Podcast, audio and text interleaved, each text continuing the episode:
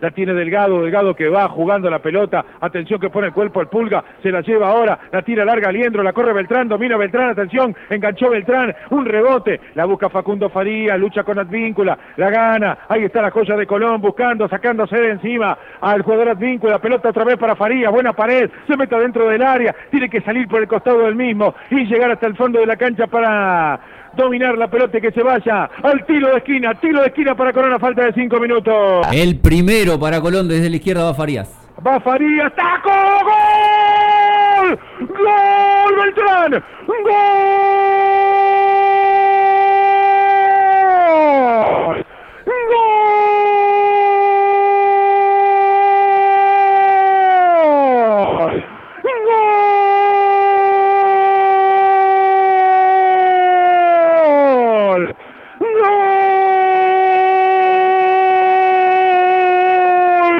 Colón, gol de Colón, gol de Colón, gol de Colón, apareció, apareció, apareció la magia, apareció la magia, apareció el mago, apareció el mago de Colón otra vez, un tiro defectuoso de Facundo Farías en el tiro de esquina desde la izquierda, le pegó el primer palo mordido, el taco del pulga Luis Miguel Rodríguez, termina resolviendo una situación de incomodidad en el disparo en pelota detenida del tiro de esquina de Facundo Farías.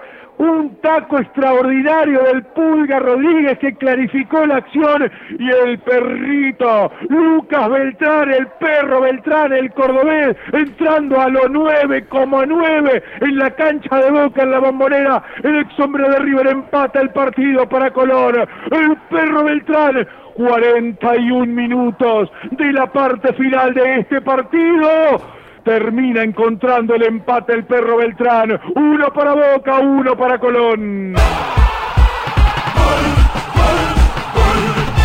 En el primer córner de Colón en el partido, que lo ganó, que lo guapió, lo peleó, Facundo Farías. Yo no sé si le pegó mal o era jugada preparada el primer palo, el taco del pulga se lleva todo el mérito, la tuvo que empujar el perro Lucas Beltrán para el 1 a 1 de Colón, era poquito lo de Boca y lo empata Colón en la bombonera.